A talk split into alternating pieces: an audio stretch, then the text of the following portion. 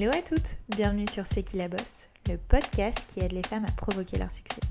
Je suis Mélodie Madar et j'ai la chance de recevoir chaque semaine des femmes passionnantes et inspirantes qui viennent nous livrer leur parcours hors du commun. Qu'elles fassent bouger les choses, soit à la tête de leur propre entreprise ou soient reconnues pour leur talent aiguisé, elles ont toutes réussi grâce à leur conviction, leur ambition, leur force et audace à aller au bout de leurs rêves et nous livrent aujourd'hui leurs précieux conseils. Mais n'oubliez surtout pas, c'est qui la bosse, c'est vous, et ça commence maintenant. Dans cet épisode, j'ai eu la chance de recevoir Lisa Nakam, la directrice associée de la célèbre marque de chaussures Jonak. Baignée dans l'univers de l'entrepreneuriat, la mode et tout particulièrement les chaussures dès son plus jeune âge, c'était une évidence pour Lisa de rejoindre avec son frère Marcel l'entreprise familiale fondée par son grand-père. Elle nous livre d'ailleurs dans cet épisode ses meilleurs conseils pour une association en famille réussie. J'aime les problèmes. Le ton est clairement donné par Lisa qui est une véritable girl boss. Les défis, elle les voit comme des opportunités plutôt que des contraintes. Depuis 12 ans maintenant, elle s'occupe de faire rayonner la marque, de développer la logistique et le digital. Et ça marche. Aujourd'hui, Jonac, c'est 50 boutiques, 40 corners et une forte croissance sur le digital qui représente 40% du chiffre d'affaires. Dans ce podcast, elle nous raconte comment entamer une transition digitale à succès et passer d'une entreprise familiale à une véritable love brand. Selon elle, pour créer une love brand, il n'y a pas de secret. Tout réside dans l'humain. Elle s'efforce d'être sans arrêt dans l'échange, la discussion, le partage, aussi bien avec sa communauté qu'avec ses clients ou encore ses collaborateurs ainsi que toutes les personnes qui gravitent autour de Jonac. D'ailleurs, comme elle le dit si bien, pour elle, ce ne sont pas des prestataires mais bien des partenaires. Je vous laisse alors découvrir l'histoire de Lisa Nakam, la femme qui se cache derrière l'empire familial Jonac. Belle écoute à vous. Hello Lisa, merci beaucoup d'avoir accepté mon invitation. Merci de m'avoir invitée. Eh ben, écoute, je suis euh, ravie de te recevoir sur ce podcast parce qu'on se connaît déjà depuis euh, un petit moment maintenant vu que euh, nos familles sont amies de longue date. Je connais très bien Jonac depuis des années, mais un peu moins de l'histoire qui se cache derrière. Donc l'idée avec ce podcast, c'est de revenir sur l'ensemble de ton parcours et de ton histoire. Ok, très bien. T'es prête, Allez, on va y aller. Pour commencer, qu'est-ce que tu dirais à ton toi plus jeune? Si aujourd'hui tu devais parler à Lisa de 15 ans, qu'est-ce que tu lui dirais? Euh, c'est une bonne question. Alors, Lisa de 15 ans, elle savait déjà qu'elle serait chez Jonac. Donc, au final, il n'y avait pas tellement de sujets à ce niveau-là, euh, euh, enfin, en tout cas, à venir.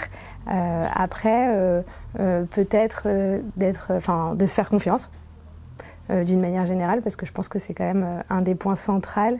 enfin des points centraux surtout, qui va te permettre en fait d'aller plus vite là où tu veux.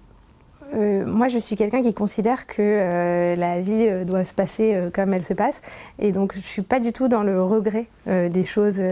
donc au contraire, je trouve que toutes les étapes, qu'elles soient en positif ou en négatif, elles font partie de la vie. au bureau, on se moque de moi parce qu'on me dit que j'aime les problèmes, et, c'est un peu la vérité. En fait, j'adore les problèmes. Je trouve que le bien-être que tu as à solutionner un problème, il est énorme et la réflexion que ça te permet d'avoir, euh, euh, le stress que ça te procure et qui te permet aussi de travailler d'une façon euh, parfois enfin, plus intelligente, plus rapide. Plus, donc moi j'aime bien ça. Donc je considère qu'il n'y a pas forcément à revoir son passé et au contraire il faut vraiment l'accepter, il faut l'analyser, il faut regarder tout ce qui, enfin, de, quoi il a été composé, pour quelles raisons et au contraire prendre en fait tout ce qui s'est passé en négatif pour le, pour le repositionner en positif vers la suite. Et eh bien justement, euh, parlons un petit peu euh, de l'ensemble de ton parcours avant ton entrée chez Jonac. J'ai euh, eu une éducation assez, assez stricte, stricte scolairement parlant, c'est-à-dire qu'il fallait être la première de la classe, c'était pas négociable. donc c'est ce qui s'est passé. mon père était dans la mode donc depuis le début. C'est vrai que quand tu es élevé dans, un, dans l'univers de la mode pour une jeune fille, c'est quand même hyper agréable et tu as tendance à te dire bah oui j'ai envie de travailler avec papa parce que enfin il y a des étoiles dans les yeux de ce monde un petit peu euh, euh, enfin voilà avec, des paillettes assez sympas. Donc ça c'était euh, c'était quelque chose d'acté. Donc j'ai fait mes études je suis partie à Dauphine j'ai fait mon master là-bas j'ai fait mon premier master là-bas master de distribution et relations clients. Voilà. Ensuite je suis partie à New York j'ai travaillé chez Interparfum et à ce moment-là déjà, je voyais, euh, enfin on, en était au balbutiement d'Internet, en tout cas en Europe, aux États-Unis on était un peu plus avancé, et euh, ça m'a permis en fait de déjà commencer sur euh, tout ce qui est distribution, et donc la distribution qui changeait énormément à ce moment-là. donc j'ai travaillé, là-bas pas mal de temps, c'était une super belle expérience. j'ai eu un boss extra. Et vraiment ça m'a permis de, rentrer dans le vif très rapidement et très jeune. Voilà, ensuite je suis partie à Londres. j'ai travaillé dans le groupe Beaumanoir. donc là aussi, expérience hyper intéressante. Euh, toujours spécialisé dans la distribution. Donc c'était vraiment, euh, euh, c'était, enfin, c'était un, des gros points importants pour moi parce qu'en fait on voyait que la distribution était en train de se modifier. et on le ressentait déjà, et donc c'était d'autant plus important bah, de prendre toutes les informations qu'on pouvait de l'extérieur pour s'en rendre compte. Il y avait déjà des sujets qu'on pouvait enfin, identifier clairement comme manquants chez Jonac, des sujets euh, enfin, qui, peuvent paraître support, comme par exemple la logistique. Euh, quand j'habitais, que ce soit à New York ou à Londres, si tu commandais euh, sur Asos le matin à 9h du matin, tu étais livré avant midi chez toi. nous, en France, on n'y est pas encore. concrètement, 12 ans après. Donc tout ça, c'était des vrais sujets. et donc dès que je suis arrivée chez mon père, je me suis dit, bon, allez hop, les premiers chantiers, ils sont déjà identifiés, donc on s'y met. Et on a commencé donc à travailler donc, typiquement la logistique, c'était un des gros points. Et ensuite, on est rentré dans le vif et on a créé donc la cellule digitale et on a commencé à faire du marketing. Justement, euh, toi, depuis le début, tu sais que tu veux rentrer dans l'entreprise familiale, euh, mais finalement, tu vas pas trop vite entre guillemets. Tu dis quand même, je vais faire euh, des études, je vais aller faire mes armes ailleurs. c'est ce que tu recommandes. C'est important pour toi, tu penses, d'aller regarder un peu ce qui se passe ailleurs, même si on a euh, vraiment, on sait où on veut aller euh, finalement. Honnêtement, euh, de, mon point de vue, il n'y a, pas d'équivalent de l'expérience que tu peux te faire dans d'autres boîtes. Parce que simplement, si tu commences, il y, aura enfin, après l'école en tout cas, même si tu sais exactement ce que tu veux faire, il y a des choses que tu ne sais pas sur le fonctionnement de l'entreprise. Donc déjà, ne serait-ce qu'en termes de management, c'est quand même très important de voir comment ça se passe, parce que peut-être que tu as l'idée de ton business, tu sais qu'est-ce que tu as envie de faire, que ce soit un service ou que ce soit un, produit à vendre, mais en tout cas tu peux savoir ce que tu vas ce que tu veux faire, mais par contre la gestion en interne, euh, c'est-à-dire gérer différents, euh, euh, différentes fonctions, travailler avec d'autres personnes, tout ça par contre c'est pas c'est pas inné forcément, donc c'est aussi hyper intéressant de pouvoir avoir la vision d'autres boîtes, que ce soit pour la suivre ou que ce soit que ce soit justement pour ne pas la suivre. Mais en tout cas pour moi, euh, le maximum d'expérience qu'on peut avoir euh, dans d'autres boîtes, c'est vraiment euh, essentiel. Oui, c'est un bon point, c'est que ça soit aussi bien positif que négatif. C'est-à-dire même quand tu as un stage finalement qui, est nul, qui est nul bah, au moins tu as compris que. Exactement, tu vois les choses à ne pas faire. Exactement. Après, euh, si tu sais ce que tu veux, ce que tu veux faire, il faut pas se perdre non plus à faire 10 euh, ans, euh, euh, à travailler dans différentes boîtes, parce qu'après tu risques de perdre aussi la, la, volonté, la motivation de ton projet. Mais en tout cas, de se laisser quelque chose comme au moins 2-3 ans pour voir ce qui se passe ailleurs, c'est quand même hyper intéressant. Et, et, quand je dis ce qui se passe ailleurs, je pense que là aussi, il, faut, faut diviser les choses entre le domaine que tu aimes et la fonction que tu aimes. Parce qu'au final, tu peux, euh, je sais pas moi, donc nous on est dans la chaussure, euh, donc tu peux faire, de, tu peux très bien te dire, bah, j'ai envie de travailler dans la mode pour voir ce qui se passe dans la mode, mais disons que tu aimes la compta, euh, tu pourrais aussi faire de la compta, je sais pas moi, chez Peugeot, et au final ça t'apprendra sur le domaine de la compta, même si demain toi tu voudras faire de la compta dans la mode. Oui. Et donc je pense qu'il y a vraiment ces deux euh, notions et que c'est important de regarder les deux. À la fois le domaine que tu aimes et à la fois la fonction que tu aimes. Rentrons maintenant dans le vif du sujet, bah, Jonac. Euh, donc je pense que euh, tout le monde connaît à peu près Jonac, donc c'est quand même une maison familiale, des chaussures pour femmes qui sont très mode et aussi assez accessibles. Alors je ne sais pas si je le qualifie, c'est ce que tu Oui, oui, ouais, complètement. c'est exactement ça. Mais du coup, on ne connaît pas vraiment déjà l'histoire qui se cache derrière la création de Jonac. Donc, est-ce que tu peux nous en parler? Quelle a été euh, finalement la vision de Jonac au moment de la création? Euh, C'était quoi l'envie? Et on va voir aussi l'évolution euh, comme ça, de savoir si on a gardé aussi cette envie, ce même ADN et cette même histoire. Complètement. donc historiquement, c'est mon grand-père qui a ouvert le premier magasin. il y a 57 ans. Donc c'était un magasin multimarque en fait. À l'époque, il revendait les chaussures de fournisseurs qui lui proposaient de la marchandise. Donc on n'avait pas du tout cette notion de marque derrière. Euh, c'était vraiment un magasin comme ça se faisait. Euh, mon grand-père est décédé jeune, mon père a pris euh, la relève et il a commencé à créer des relations avec des usines. À ce moment-là, il s'est dit qu'en fait, il fallait arrêter de vendre les produits d'autres marques et il fallait vraiment créer sa marque. donc là, les choses se sont faites très progressivement pendant une vingtaine d'années. jusqu'à arriver au point d'avoir vraiment des usines partenaires qui ne travaillent que pour Jonac et qui font des collections qu'ont leur design. C'est-à-dire qu'en fait, c'est le bureau de style chez moi qui va créer une collection. Donc mon père, c'est toujours lui qui s'en occupe, qui va créer une collection et les usines vont mettre au point ces modèles. donc en termes de vision, depuis le début, l'idée c'était un peu de chausser toutes les femmes. Euh, on n'a jamais voulu être trop élitiste euh, dans l'approche produit. Euh, c'était au contraire, on a toujours voulu avoir beaucoup de références parce qu'au final, les femmes, on, toutes, on a toutes beaucoup de facettes, on a toutes des envies différentes et on n'avait pas envie d'être une marque trop, voilà, trop sélective et qui s'adresse que à un type de personne. Euh, et ça, je pense que c'est quelque chose qui est vraiment resté à travers le temps. Euh, ensuite, on va communiquer plus ou moins sur une, des typologies de produits. Donc effectivement, on peut te pousser les produits les plus modes comme les produits les plus classiques. Mais dans le fond, pour nous, ce qui est très important, c'est d'avoir toujours une base de collection large. Parce qu'en fait, euh, toi comme moi, on peut avoir envie euh, un jour de porter un escarpin avec un talon de 10 cm et de faire un peu femme fatale pour un dîner. Et en même temps, le lendemain, on a envie d'être en boots avec euh, une plateforme, euh, enfin une grosse plateforme, ou bien avec des, des, sandales fourrées pour traîner à la maison. Et je pense qu'en fait, on a tout ça en nous. et donc au final, c'est aussi important de respecter cette, cette vision de la femme qui est très très, enfin voilà, multifacette. Euh, à travers les collections qu'on fait. Et ça, c'est vraiment quelque chose qui est resté avec le temps, que ce soit dans la vision de mon grand-père, qui était aussi poussé par ma grand-mère, hein, qui était là, euh, dans celle de mon père, et euh, dans celle que Marcel et moi on partage aujourd'hui. Marcel est également rentré dans l'aventure familiale. Est-ce que vous êtes rentré au même moment? C'est mon petit frère, donc moi je suis rentrée un peu plus tôt, je suis rentrée deux ans avant lui. Donc j'ai eu la chance de choisir ce que j'aimais, on va dire, pour le prendre en charge. Donc euh, voilà, et il m'a rejoint deux ans après. Alors, d'une manière générale, on a, euh, on a des domaines de prédilection chacun. Euh, donc, moi, je vais gérer le digital, le wholesale. lui va gérer la partie retail, donc les magasins. Et ensuite, en fonction des sujets, on va beaucoup partager. Mais après, tout ce qui est très, très stratégique, on va essayer de le travailler en commun. Ouais, voilà. Donc le marketing, typiquement, c'est quelque chose qui est travaillé ensemble. Et après, il y a toute la partie produit qui est toujours gérée par mon père aujourd'hui.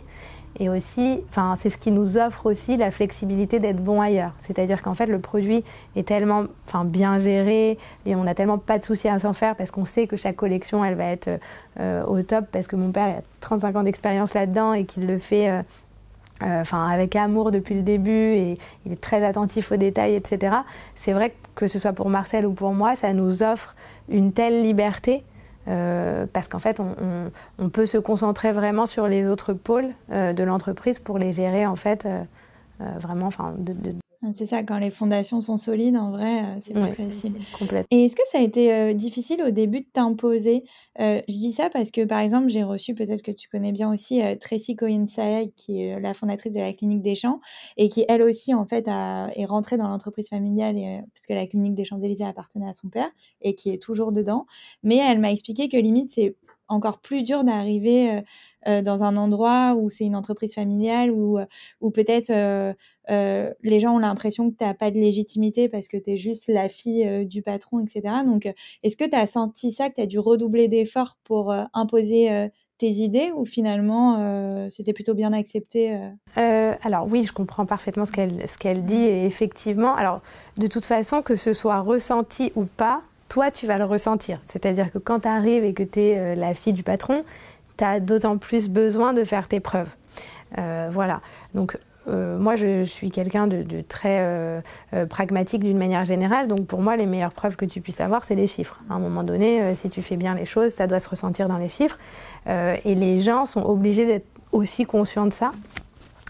donc, effectivement, il y a une pression additionnelle qui s'ajoute. Mais pour moi, bon, bah, c'était une pression, effectivement, mais raison de plus pour délivrer. Il faut y aller.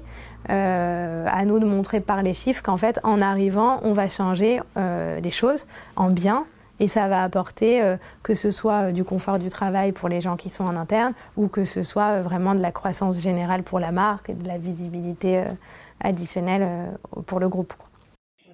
Et comment on gère l'entrepreneuriat en famille alors? Euh, alors, Pour toutes celles et ceux qui ont envie de se lancer avec leurs frères, leurs sœurs, leurs parents, alors, est-ce que c'est le bazar ou est-ce que c'est plutôt cool? C'est, une vraie question qu'on me pose souvent. alors pour nous, c'est, honnêtement, c'est plutôt cool. Tu vois, quand tu parlais justement de, de, s'imposer, enfin, il y a aussi un sujet quand tu arrives et que tu reprends la société de quelqu'un par rapport justement à ton père, parce que mine de rien, mm. C'est lui qui a fait les choses depuis euh, X années, donc il va falloir lui apporter des choses, euh, voilà. Et, là, effectivement, c'est vrai que euh, c'est beaucoup de discussions. Le bon point, c'est que travailler en famille, ça veut dire bienveillance. C'est-à-dire qu'à un moment donné, tu n'es pas avec des étrangers, tu es avec des gens avec qui tu as été élevé. Donc, tu peux te permettre plus de choses. Ça, c'est vraiment pour moi le bon point.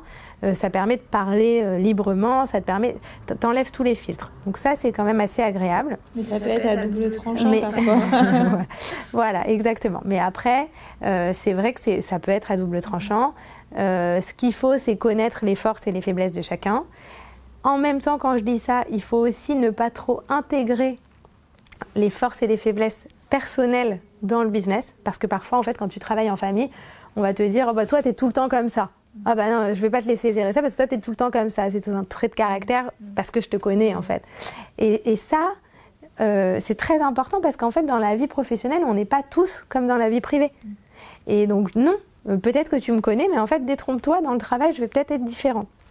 Et, c'est là que c'est intéressant aussi parce que euh, c'est effectivement une difficulté qu'il faut surmonter pour se dire, bah, je sais pas moi, peut-être que je suis quelqu'un de hyper synthétique dans la vie professionnelle, alors que dans ma vie privée, tu regardes ma maison et c'est pas du tout rangé. Enfin, voilà. Et, et c'est important en fait d'être capable, quand tu travailles en famille, de connaître les forces et les faiblesses, mais en même temps de pas te cantonné à euh, l'image qu'on a de toi. Et, parce qu'en fait, si on fait ça, ce qui va se passer, c'est que tu vas rester dans un, euh, dans un carcan un peu limité toute ta vie. Et c'est bête parce que peut-être que professionnellement, tu aurais pu en ressortir.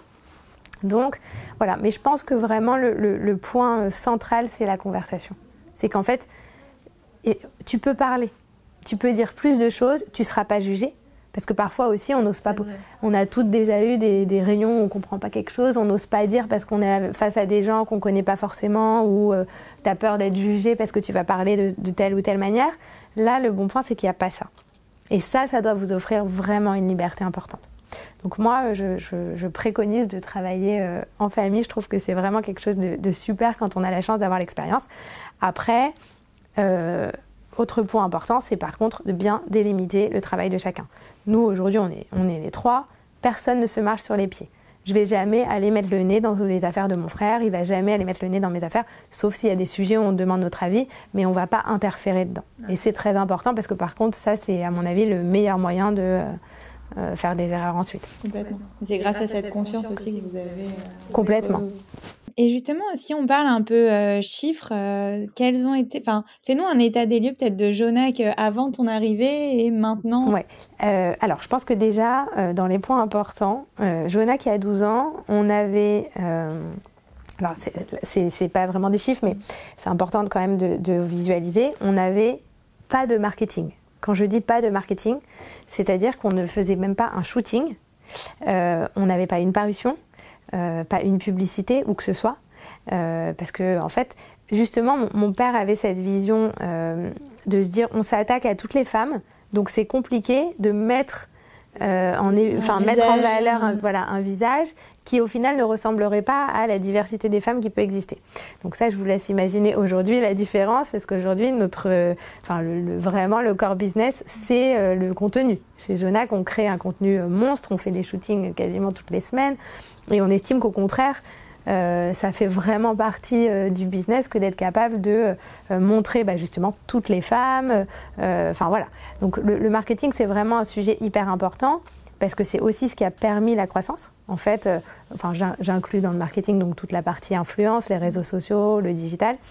Et effectivement, toute cette partie réseaux sociaux, toute cette, enfin c'est des choses qu'on a appris très tôt voilà, aujourd'hui, donc on a quasiment 500 000 followers sur Insta. On a, on a des vraies communautés, des communautés fédérées en plus, assez sympas, voilà. Et je pense que c'est quand même un point central de l'évolution en termes d'image. C'est c'est ce qu'on nous dit souvent. la marque, elle a évolué, ça se voit. Avant, on était très neutre. on savait, enfin, Jonac, tu rentrais dans la boutique parce que tu trouvais des produits, mais tu n'avais pas forcément la vision. Euh, euh, n'étais pas forcément euh, fier quand on te dit c'est chez qui ta paire de chaussures, c'est Jonac. Aujourd'hui, vraiment, on, a essayé de faire en sorte que quand on dit ah bah c'est Jonac, ah c'est cool en fait. Et voilà, donc ça c'était sur un point de vue marketing, c'est pas forcément hyper chiffré, mais ça c'était quand même un énorme chantier pour nous. même chose, on a parlé de la logistique. Je sais que ça peut paraître, enfin un peu c'est pas forcément le sujet le plus sexy, mais c'est très très important. Euh, la, logistique et les flux, en fait, euh, c'est le nerf de la guerre. Être capable de savoir ce que tu livres où, euh, combien tu vends, enfin comment tu réassortis, d'être capable d'analyser la demande avant même qu'elle arrive grâce au digital. voir, enfin gérer voilà tes alertes de stock, être capable de savoir combien il va falloir commander parce que le produit arrive dans X semaines et que par conséquent, tout ça c'était des choses qu'on ne faisait pas. En fait, pas qu'on ne faisait pas, qu'on faisait, mais qu'on faisait un peu au doigt mouillé. Aujourd'hui, c'est quelque chose qui est fait euh, de façon hyper euh, informatisée. Vraiment, on a intégré cette, la data euh, pour pouvoir le faire d'une façon. voilà. Ensuite, au niveau du réseau, donc au niveau de la croissance du réseau, il y a, au final, il devait y avoir, allez, déjà, à mon avis, il y avait déjà une trentaine de magasins à l'époque. Euh, versus une cinquantaine aujourd'hui. Alors après, il y a les corners en plus, il y en a une quarantaine. Mhm. Mais ce que je veux dire, c'est que le réseau, il a grossi, mais il n'a pas explosé. Mais c'est volontaire. C'est-à-dire que stratégiquement, on n'a jamais voulu avoir un gros réseau. Et justement, le fait que mon père n'ait pas eu euh, un réseau de 400 points de vente en France, c'est ce qui nous a permis de passer les crises. Euh, parce Pour dernière. Voilà, exactement. Euh, et en fait, dans notre vision, aujourd'hui, il faut des flagships, il faut des jolis magasins, il faut être présent, mais il ne faut pas forcément être présent partout, parce qu'il y a des villes qui euh, sont, juste un peu plus petites, et comme elles sont un peu plus petites, les gens vont avoir tendance à commander sur Internet, parce que sur Internet, bah, tu te libères de cette contrainte de la superficie. Tu peux acheter une marque française, mais tu peux aussi acheter une marque américaine, une marque australienne, donc tu te retrouves face à, un état de la concurrence qui est mille fois plus gros. Donc on n'a jamais voulu descendre dans des villes trop petites parce qu'on s'est dit qu'en fait c'était le digital qui devait euh, cibler ces villes-là. Donc on a grossi en termes de réseau, mais euh, voilà, c'est pas euh, c'est pas le, point le plus central. Après au niveau du chiffre, là évidemment oui, il y a une, une croissance énorme. bon bah déjà au niveau des magasins, donc là tout va bien effectivement et on continue d'avoir enfin d'être en croissance. Hein. Déjà rien que ça, c'est quand même plutôt sympa. Et après sur le digital. Euh, aujourd'hui, donc, euh, on a terminé l'année 2021 avec quasiment 40%, enfin avec un peu plus de 40% du chiffre sur le digital. Donc c'est ah colossal. Enfin c'est colossal. Par rapport, on va dire, au marché. Voilà, voilà, aussi. Euh, donc c'est ça. en sachant donc que les magasins sont toujours en croissance. Donc ça veut vraiment dire que le digital a énormément grossi. Il est toujours en très forte croissance. Euh, on, est, enfin, on, a, on a doublé en fait les trois dernières années, on a doublé à chaque fois en fait, chaque année. Euh, et puis euh, j'espère qu'on va continuer sur 2022 sur ce trend-là. Quel est selon toi le, le, meilleur conseil ou les, ou les étapes par lesquelles passer justement pour passer, enfin pour avoir une bonne transition digitale? Déjà, moi je pense que donc la, la transfo digitale, ça veut dire plein de choses. Euh, ça veut dire donc utiliser en fait toutes les techniques euh, euh, que, que, le numérique nous apporte et les intégrer dans ton entreprise pour évoluer. donc le, premier point pour moi, c'est déjà d'analyser. Qu'est-ce que tu, enfin, c'est quoi ton business?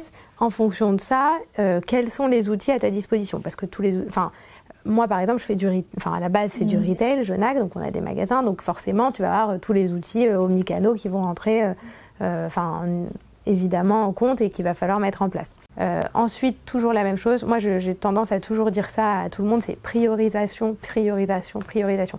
Être capable de définir. On a tous des to-do qui n'en finissent pas. Euh, être capable de savoir qu'est-ce que tu mets en haut de la to-do. Euh, c'est hyper important d'être capable de se dire bon, ça, je sais que j'ai à le faire, mais en fait, ça, il faut le faire avant. Et voilà. Et donc, tu as donc plein d'étapes dans une transfo digitale. Alors pour nous, par exemple, ça va être voilà, bah, créer un site internet, proposer des briques omnicanal type bah, stock unifié, de la RSA, du click and collect, du ship from store, des tablettes, du client unifié, toutes ces choses-là, et d'être capable de se dire bon bah voilà, ça déjà je le fais, ça ensuite ça va passer, voilà. donc priorisation, et au sein de cette priorisation, donc là il y a plusieurs choix aussi. moi je vais avoir tendance à dire on va d'abord déployer les briques qui rapportent un peu de sous. Alors là, tu as les deux options. Hein. Il y, en a qui vont te dire au contraire. Euh, moi, je vais avoir tendance à d'abord déployer des briques héroïstes parce que ça permet de mettre en confiance aussi euh, les équipes, etc., etc., de dire bon bah voilà, euh, tu dépenses pour faire ça, pour intégrer telle solution, mais concrètement, tu arrives à voir le chiffre derrière, voilà. Et puis, ça te met en confiance pour la suite. Donc ensuite, déployer peut-être des briques qui coûtent un peu plus. Euh, c'est mon avis. Hein. Après, je sais qu'il y en a d'autres qui vont avoir tendance à dire non. Au contraire, on va dépenser au début et puis ensuite on va euh, euh, récolter les fruits. moi, je vais avoir tendance à dire voilà, dépense un petit peu sur des briques héroïstes, ensuite passe sur des briques qui coûtent, donc de l'investissement pur, et retourne ensuite sur des briques vraiment encore plus héroïstes. Et tu parlais aussi du fait que bah, quand tu es arrivé, vous avez redynamisé la marque, vous lui avez donné une identité, une identité qu'elle n'avait pas forcément et euh, vous aviez pas du tout de marketing. Et aujourd'hui, bah, en fait, Jonac est absolument partout. C'est-à-dire qu'il n'y a pas une femme déjà bon, qui se balade dans la rue qui n'a pas une paire de Jonac, mais pas que. Il n'y a pas une parution magazine où il n'y a pas une paire de Jonac qui est dedans. Il n'y a pas une meuf sur les réseaux sociaux qui n'a pas une paire euh, de Jonac et qui a fait euh, un Reels ou qui a posté un post avec sa paire de Jonac. Euh, comment tu as fait justement, bah, encore une fois, pour redynamiser Jonac, pour construire toute cette image de marque quelle a été en fait la stratégie? Alors là, il euh, y, a de la stratégie euh, évidemment. Hein. Euh, il y a un point qui est au final important aussi, c'est chez nous, en fait, le fait d'être une société familiale fait qu'on est une société humaine. Donc, à travers tout ce qu'on fait, si tu veux, le point à chaque fois de départ, c'est l'humain. On n'est pas du tout. Enfin, voilà, aujourd'hui, quand tout le monde te parle de RSE, enfin, c'est super et c'est génial, mais en fait, si tu si étais humain depuis le départ, ça ne deviendrait pas un sujet d'importance aujourd'hui. Ça, enfin, ça aurait dû l'être depuis le départ. Et, et, à travers le marketing, ce qui s'est passé, c'est que c'était un peu ça aussi. C'est-à-dire que l'influence, typiquement, on a dit, on ne va pas forcément passer par des agences. Euh, l'influence, on travaille avec des jeunes filles mm. euh, dont le travail, c'est de se prendre en photo, de montrer des looks, etc en fait, euh, c'est des êtres humains, comme nous. Et donc, on va, les, on va leur parler normalement. Euh, et on va, on va en fait un petit peu décontractualiser euh, la, la, relation en disant, mais en fait, nous, on aime ce que vous faites, on a envie que vous soyez égérie, on a envie que vous fassiez partie des Jonas Girls, que vous soyez des filles qui portaient du Jonas, en, en, en, toute transparence, en toute franchise, en toute honnêteté, sans être forcément dans un, dans un truc hyper, voilà, hyper industrialisé. En fait, on a vraiment humanisé cette relation. Euh, c'est ce que fait le marketing chez moi euh, tous les jours parce qu'en fait, elle est en relation avec les influenceuses tout le temps. Et euh, on n'est pas que dans, dans, une relation contractuelle. Et je pense que c'est ce qui a joué beaucoup parce qu'au final, ça nous permet de travailler avec des influenceuses, évidemment, mais ça nous permet aussi de travailler avec des gens. juste des filles. parce qu'en fait, t'aimes, aimes bien ta paire de chaussures et que, bah, comme tout le monde la poste et qu'il y a des influenceuses qui la postent, toi aussi, tu as envie de la poster. Et donc, c'est ça qui se passe en fait sur les réseaux sociaux, c'est qu'aujourd'hui, tout n'est pas monétisé. Et quand tu tapes le hashtag Jonac sur, euh, Insta, 90% des parutions ne sont pas monétisées. C'est pas des filles qu'on a payées pour porter du Jonac. C'est des filles qui aiment bien le Jonac. Et donc, elles vont le porter. Et je pense qu'il y a quand même ça qui est très très important, c'est que quand tu lances un business, moi j'ai toujours dit, si une fille veut pas porter et qu'elle estime que pour porter du Jonac et se faire photographier avec du Jonac, il faut la payer 10 000, 20 000 ou 30 000, à un moment donné, c'est que ça va pas. C'est que ça lui fait pas plaisir. Que toi, même si c'est ton business, si on vient te voir et qu'on te dit, tiens, je t'offre une paire de chaussures, bah, t'es contente. Si la paire de chaussures, tu l'aimes bien, t'es contente et ça te fait plaisir. T'as pas de raison de dire non. Voilà. Donc, moi, j'estime que c'est un petit peu ça. Et qu'au final, si tu ne forces pas des gens qui, dont c'est pas le look de porter tes chaussures, bah, tu vas rentrer dans un, euh, un environnement super bienveillant où en fait, c'est que des gens qui sont contents de les porter qui les portent euh, donc c'est positif parce qu'il y a de plus en plus de gens qui les portent, et, etc., euh, etc.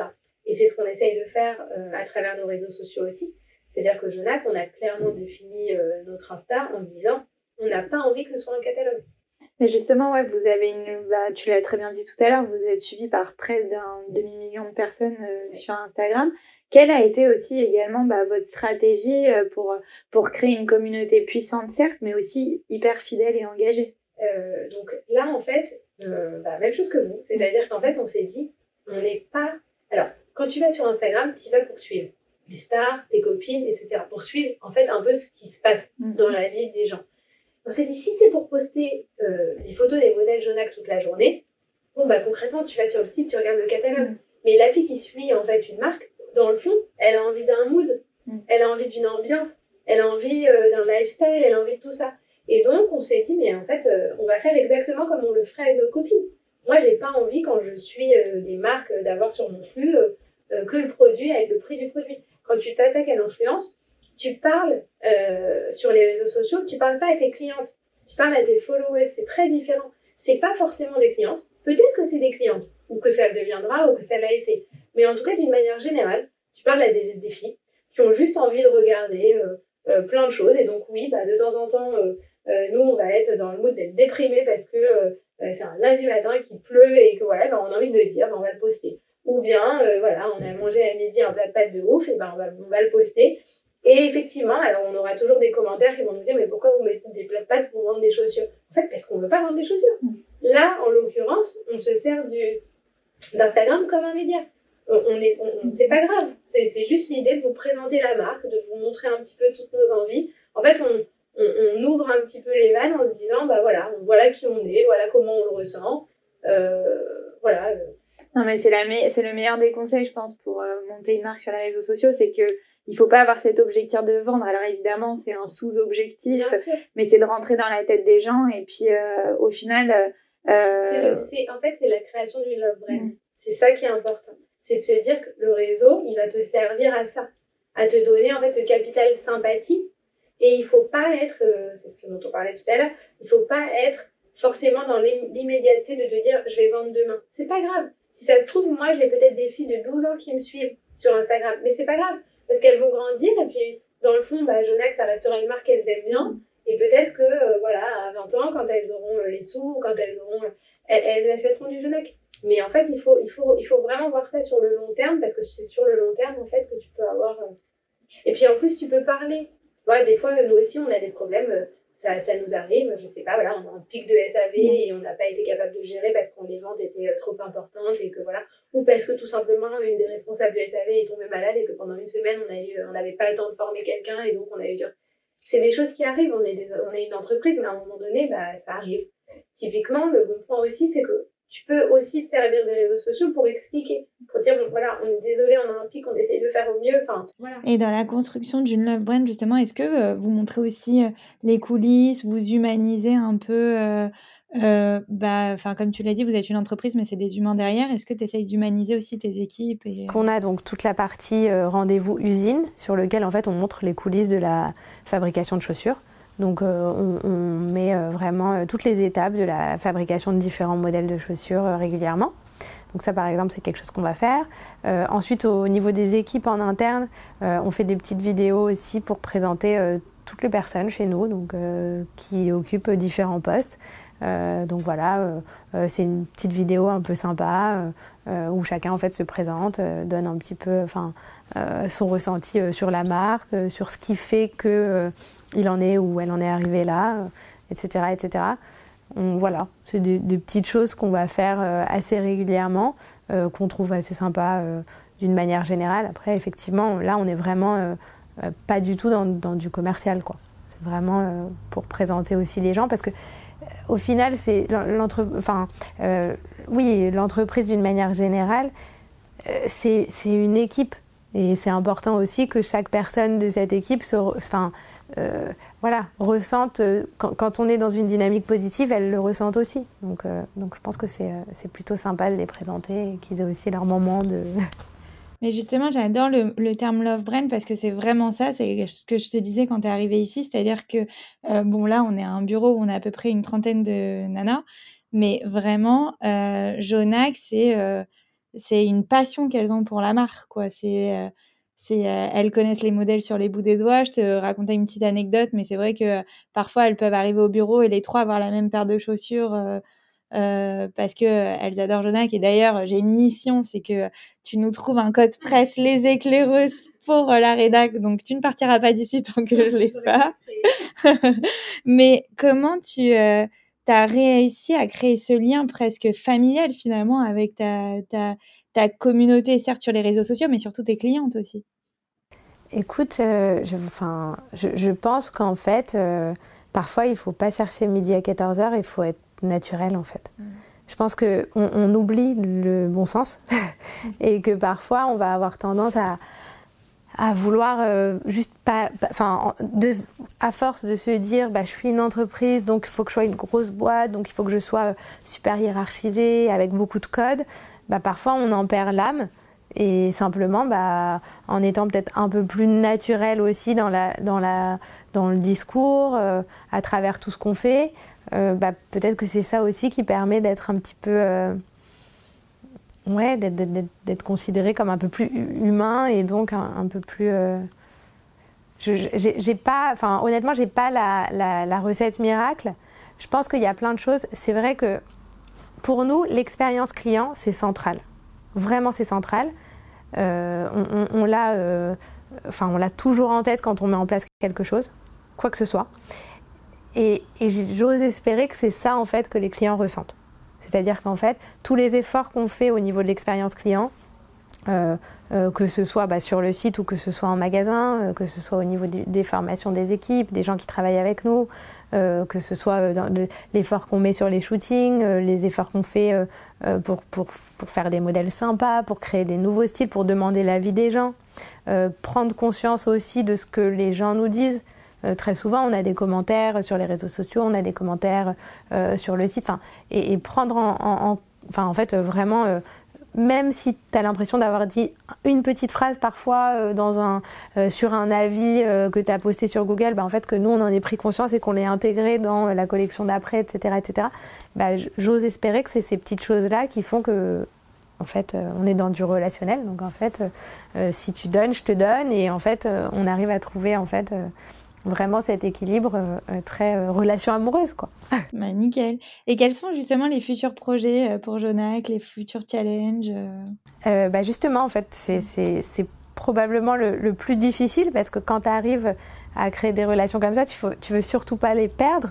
Et puis bon, voilà, c'est comme un mariage, donc il faut faire des efforts tout le temps. donc il faut toujours chercher le prochain. Qu'est-ce qu'il va falloir faire pour être, enfin pour continuer sur cette lancée-là? Euh, donc voilà, donc pour nous, euh, l'important c'est aussi d'être toujours au fait de ce qui se passe. Tout à l'heure, on parlait de transformation numérique, c'est la même chose. C'est-à-dire qu'en fait, elle n'est jamais terminée, ta transformation numérique. Comme le numérique est encore en évolution, euh, le digital, il n'a pas fini de grossir, il y a encore des choses qu'il va falloir faire au fur et à mesure du temps. Et donc, nous, c'est vrai qu'on est très testeur. Et ça, pour le coup, c'est un conseil que je, enfin, je donnerais 100 fois à n'importe quelle société, et encore plus quand tu te lances aujourd'hui. Il ne faut pas avoir peur de tester. Il ne faut pas avoir peur de faire, de défaire, de refaire. Euh, c'est comme ça qu'on avance. C'est pas grave. Il vaut mieux avoir essayé quelque chose, s'être planté, euh, mais au moins l'avoir fait, que de ne pas le faire et de, retarder et à la fin de ne pas essayer vraiment. Euh, donc je, je, pense que effectivement quand tu testes plein de choses, bah, tu forcément, il y a des fois où tu vas trouver des choses qui ne sont pas intéressantes, mais tu vas quand même aussi trouver des relais de croissance. Et c'est un petit peu ça. Donc là, euh, nous, bon bah voilà, on en parlait tout à l'heure, on a des projets euh, pour l'hiver bah, sur les NFT. On ne sait pas du tout si ça va être quelque chose qui prend ou pas, mais c'est pas grave, on essaye et puis on verra bien.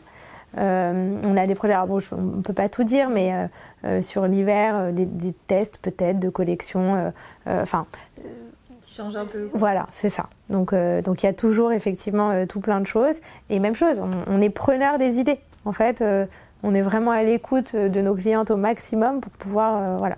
On, a dit au, niveau des collections, on se met pas de limite.